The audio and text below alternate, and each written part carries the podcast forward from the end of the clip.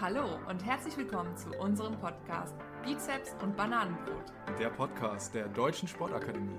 Ich bin Irina Luxem. Und ich bin David Klinkhammer. Gemeinsam und auch alleine sprechen wir in unserem Podcast über Sport, Fitness und Gesundheit. Wir laden Sportler, Dozenten und Studenten der Deutschen Sportakademie ein, decken Fitnessmythen auf und hören uns Erfolgsstories an. Eure Deutsche Sportakademie.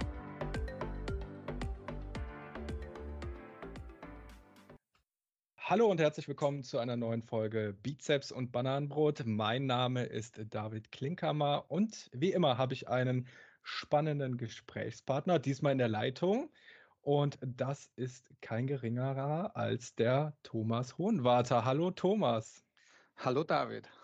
Ja, und der Thomas, der wird sich jetzt gleich einmal vorstellen. Und äh, bevor er das macht, möchte ich euch das heutige Thema kurz erläutern. Und zwar geht es heute um das Thema legales Doping. Und äh, ja, das klingt ja fast schon wie ein Widerspruch in sich.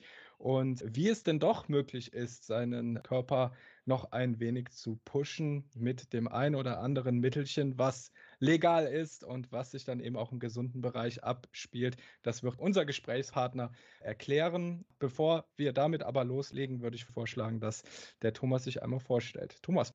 Okay, also ich bin der Thomas Hohenwarter. Ich bin unter anderem auch äh, jetzt seit kurzem Dozent bei der Deutschen Sportakademie, komme aber generell aus einem ganz anderen Segment beruflich, also aus dem Maschinenbau, äh, Robotik und aus der Betriebswirtschaft raus. Mache aber schon seit dem 15. Lebensjahr Sport, komme eigentlich aus dem Kanu-Rennsport, also Wildwasser-Rennsport, habe das dann 16 Jahre lang leistungsmäßig gemacht, so mit deutscher Meisterschaft und so weiter. Habe dann da aufgehört, bin dann zum Radsport gekommen und war dann mal ein Jahr lang äh, so ein bisschen aktiver beim Team Alpecin. Die haben jetzt ein Profi-Team, aber ich war da kein Profi, sondern ich war da in dem Spaßteam, habe das aber da sehr ambitioniert dann betrieben, äh, habe dann mal so zwei, drei Jahre, vier Jahre lang im höheren Alter, da war ich dann ja schon über 30, ein bisschen, also 40, habe dann praktisch ein bisschen Radsport gemacht, habe dann die Leidenschaft nach Italien gefunden zum Espresso, Cappuccino und so weiter und äh, habe dann gedacht, Mensch, schreib mal ein Buch über das Ganze. Habe dann mal so zwei Semester nebenbei ein bisschen Biochemie gemacht, habe diverse Ausbildungen gemacht und dann auch den, den, äh, den Trainer A-Schein äh, für Ausdauer, für Cardio und noch ein paar so Motto, äh, Ausbildungen in der Medizintechnik, was Mikronährstoffe anbelangt. Ist auch jetzt so ein bisschen unser Thema und versuche das gerade eben alles auch in einem Buch zu schreiben. Und so bin ich zu David gekommen und so sind wir heute in dem Podcast gelandet. Jawohl, das hast du sehr schön kurz und knapp einmal erläutert, deine ganze Vita und äh, du hast da unglaublich viele Erfahrungen gesammelt. Ja, was das Thema Doping eigentlich bedeutet, könntest du uns das mal erklären? Was ist so die Definition von Doping? Was versteht man da im Spitzensport drunter? Okay, bevor wir das machen, David, würden, denke ich, ich spreche mal für uns beide, wir müssen mal den kleinen Disclaimer reinschreiben. Das heißt, wir beide, ich spreche für uns zwei, äh, sind natürlich, distanzieren uns zu 100 Prozent von Doping. Absolut. Ähm, äh, wir wollen uns da ja nicht irreführen lassen jetzt mit diesem, mit diesem Titel. Deshalb auch legales Doping, um ein bisschen zu provozieren. Generell ist, was ist Doping allgemein? Wenn man es jetzt mal auch googelt oder im, im Duden nachsieht, ist es eigentlich die, die Anwendung von unerlaubten Mitteln zur Steigerung der sportlichen Leistung. Einfach mal so die Definition. Das heißt, alles, was ich nimm, um die Leistung zu steigern und verboten ist, ist eigentlich Doping. Mal so im, im allgemeinen Sinn. Geht man dann natürlich ein Stückchen weiter und schaut mir bei der NADA noch, der Nationalen Anti-Doping-Agentur, mit Sitz in Bonn, ist in der Nähe bei euch, äh, dann gibt es da eine, dann gibt da die Definition, alles, was, es ist alles erlaubt, was in der Liste eigentlich nicht beschrieben ist. Alles ist verboten, was aufgeführt, aufgeführt ist in diesem Katalog. Und das ist natürlich schon eine irrsinnige Menge an Informationen. Da geht es dann nicht los. Äh, generell ist unerlaubt zu jeglichem Zeitpunkt äh, nicht zugelassene äh, Substanzen. Da gibt es dann, wir kommen mal drauf, vielleicht die gelbe Liste, die Medikamentenliste. Äh, das heißt, alles, was von der NADA nicht erlaubt ist, ist generell mal verboten. Dann gibt es natürlich Anabole-Substanzen, es gibt äh, Beta-2-Agonisten, es gibt äh, Stoffwechselmodulatoren, es gibt EPO, es gibt Beta-Blocker, es gibt äh, Cannabinole, also es gibt ähm, also Cannabis, es gibt Stimulantien wie, wie Ephedrin zum Beispiel, das kennt man ja auch. Äh, es gibt Narkotika, äh, äh, Morphine zum Beispiel, um schmerzreduziert zu werden im, im Leistung. Da gibt es dann erlaubte Mittel, die eigentlich auch schon so ein bisschen suspekt sind. Und es gibt halt dann eine Fülle an, an medizinischen Wirkstoffen in verschiedenen Klassen, die einfach verboten sind. Äh, unter Doping versteht man auch, jetzt kommt auch, wenn man damit eigentlich handelt oder unerlaubte Substanzen hat. Man verstößt dann auch gleichzeitig äh, Arzneimittelgesetze und das geht dann alles ja praktisch in die, in die kriminelle Geschichte herein. Also das muss man mal so sagen, äh, das ist mal so die Definition von Doping. Und wer da Informationen braucht, einfach mal die NADA, da gibt es auch eine App, aber ich habe das auch auf meinem Handy oben. Und die, die NADA-App, da gibt es eine Suchfunktion und man kann dann das Medikament, das man jetzt vielleicht verschrieben bekommen hat vom Arzt, entweder der Arzt oder der Apotheker fragen, oder ich gebe diese, dieses Medikament ein und das ist verlinkt eben mit dieser gelben Liste und dann sieht man gleich, ob, diese, ob dieser Wirkstoff, der da enthalten ist, äh, außerhalb und innerhalb vom Wettkampf erlaubt oder verboten ist. So wären wir dann auf der sicheren Seite. Jawohl. Da hattest du auch schon angesprochen, in welchen Bereichen man denn überhaupt äh, dopen kann. Grundsätzlich ist es ja so, dass es mal angefangen hat, dass es sich auf den Reitsport nur bezogen hat. Irgendwann hat das dann eben auch Einzug ja, bei uns Menschen gefunden. Was sind so die Sportarten, die vor allen Dingen äh, vom Thema Doping betroffen sind, beziehungsweise wo von der NADA auch nochmal Hauptaugenmerk drauf gelegt wird? Das ist jetzt eine gute Frage, David. Ähm ich hole mir aus, also ich rede jetzt mal ein bisschen so auf bayerisch, also beschissen wird schon immer. Und ich denke auch schon damals im antiken Olympia, Olympische Spiele, also wo wir äh, den, den, den Wettkampf gehabt haben von ähm, äh, die, dieser erste Marathon nach Athen und so weiter. Also ich denke schon in der Antike wurde, wurden die Sportler zum Optimum geführt mit erlaubten und damals vielleicht auch unerlaubten Substanzen, die jetzt auf der Liste wären. Ich denke, die Frage ist sehr, sehr weit in der Vergangenheit schon verankert mit dem Doping. Ähm, die, jetzt muss man eins im Mittelpunkt stellen, diese olympische Idee oder die, die, die Historie, jetzt gehen wir mal in, ins Ende des 19. Jahrhunderts rein, Industrialisierung, das heißt, die Leute haben gearbeitet und dann kam halt immer auf so dieser, dieser die Leute waren eingepfercht, äh, es war... Äh, es war dann der Erste Weltkrieg und dann war dieser olympische Gedanke und dieser sportliche Vergleich, die reine, deswegen sagen, dieser reine Gedanke des Sports war im Vordergrund. Und gleichzeitig wurde aber natürlich versucht, so gut wie möglich da an den Start zu gehen. Ich denke, da drin liegt dann schon mal so ein bisschen so die Historie drin. Und dann wurde eigentlich die olympische Idee und der faire Wettkampf, äh, der, das Fair Play im Sport, wurde dann eigentlich zunichte gemacht. Und das hat eine sehr, sehr lange Historie. Ähm, Im Radsport, Radsport ist natürlich ein Brennpunkt. Da muss man auch mal sagen, wenn man sich mal die Geschichte der Tour de France jetzt mal anschaut, was ist passiert so zwischen Ersten und Zweiten Weltkrieg? Äh, sagen wir mal, nach dem Zweiten Weltkrieg waren dann die Leute natürlich gewohnt auch, im, was im Krieg erlaubt war, also Panzerplatten. Da gab es halt einfach Stimulantien, die gab es dann auch frei zur Verfügung und die wurden dann, sage ich jetzt einmal so, so lapidar auch eingesetzt. Und ähm, wenn man sich jetzt mal, nehmen wir mal Tour de France und was da passiert, drei Wochen lang rumfahrt, zwei Ruhetage, jeden Tag natürlich Hochleistung, äh, da liegt es dann auch nahe, dass da auch zu solchen Mitteln gegriffen wird. Aber generell zu deiner Frage, ich denke, kein Sport ist ausgenommen.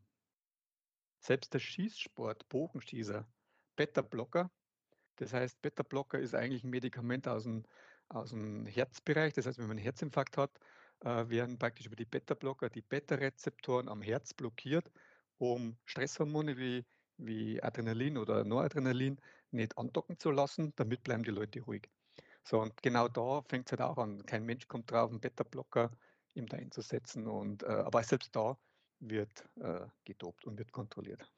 Auch denke ich im, im Fußball, man zitiert immer den Franz Beckenbauer, auch wir haben unsere Vitamine bekommen Wunder von Bären gibt es Studien auch mit Amphetamine und so weiter. Also wenn man da mal sich ein bisschen recherchiert, findet man überall Dokumente. Man weiß nicht genau, aber ich denke, äh, überall, wo es um Geld geht, um Leistung geht, äh, wird halt betrogen. Leider. Jetzt hattest du schon so ein paar ja, Stimulantien angeführt, beziehungsweise aber auch so, so Schmerzmittel. Also wenn ich jetzt in die Apotheke gehe, kann ich ja mir ein Schmerzmittel holen und äh, das könnte ich zum Beispiel verwenden, wenn ich ja Schmerzerscheinungen habe. Ich könnte mir schnell ein Schmerzmittel reinpfeifen und dann könnte ich ja quasi meinen Organismus einmal betäuben und trotzdem die sportliche Leistung aufführen. Ist das jetzt auch Doping oder? Ja, also da geht es eigentlich schon an. Weil wenn man sagt, was ist eigentlich ein Schmerzmittel? Ein Schmerzmittel äh, ist eigentlich ein Medikament gegen Schmerzen. Also wenn ich einen Schmerz habe, nimm es und dass der wieder weggeht. Aber da würde ich es ja nehmen, um den Schmerz im Wettkampf, der kommt, also der Muskelschmerz, um den zu betäuben und länger ohne Schmerzen laufen zu können.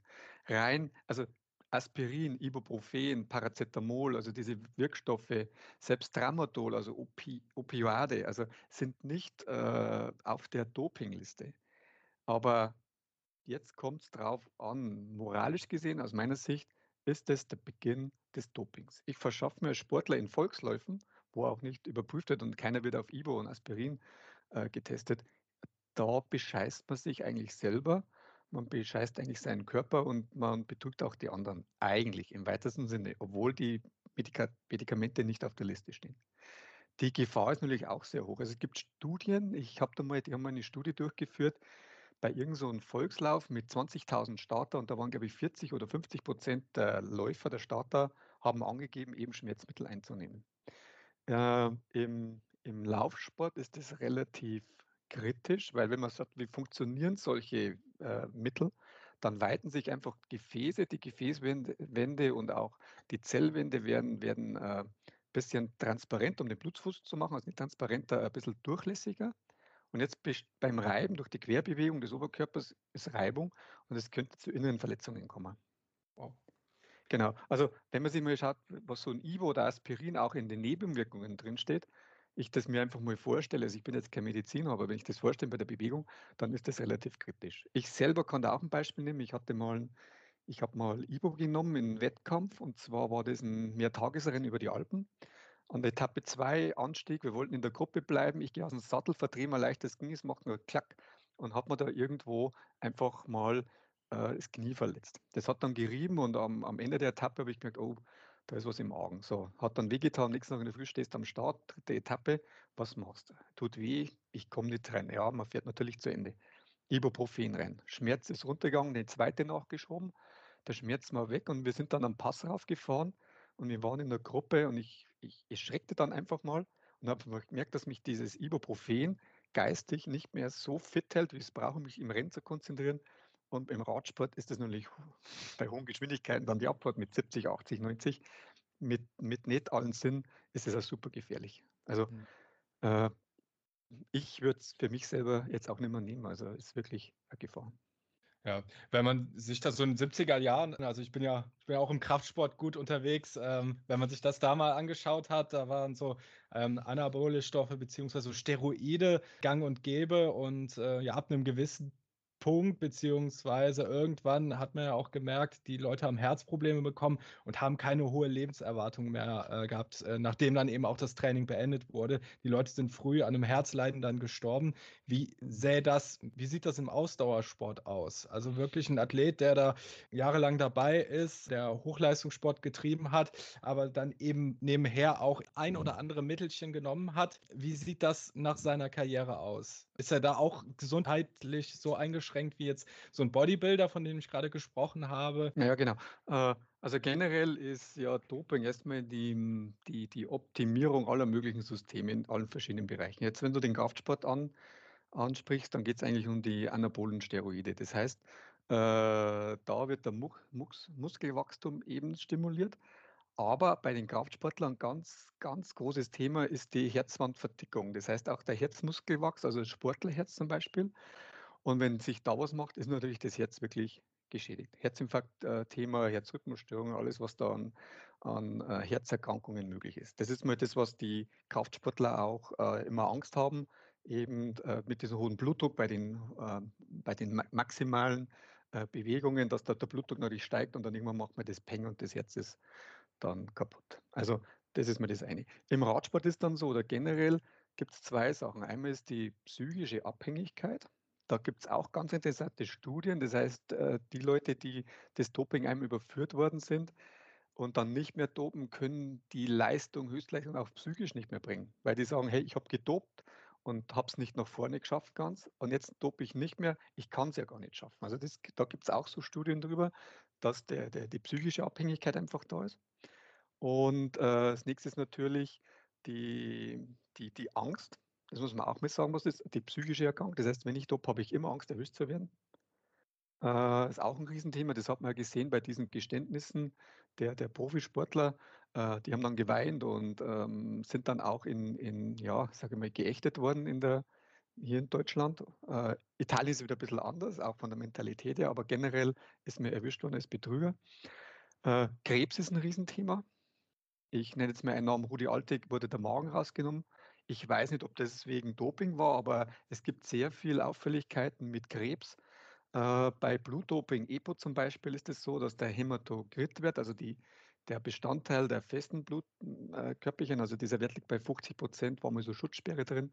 Das Blut wird so dick, dass die Leute dann damals auch, da gibt es ja auch die, den Film von Lance Armstrong zum Beispiel, ist ja verfilmt worden, wie die Leute dann in der Nacht auf und ab gehen, weil die Angst gehabt haben, dass das Blut, also dass das stehen bleibt alles, weil das, das Blut so dick war. Also da gehen halt wirklich, hm, da laufen ganz massive Sachen. Und ganz schlimm, der Gipfel, denke ich, das ist Gendoping.